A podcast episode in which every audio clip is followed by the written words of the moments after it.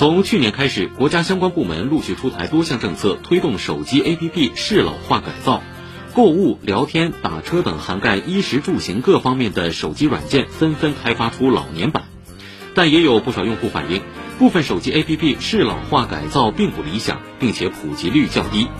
中国之声的文章说，由于老年人不是这些 APP 的核心服务群体，因此更多 APP 只是把字体放大，应付了相关政策和社会呼吁。帮助老年人跨越数字鸿沟，需要两条腿一起跑，不仅仅要依靠科技。更重要的是有人情味儿和同理心的服务。稍后编辑推荐，我们详细讨论。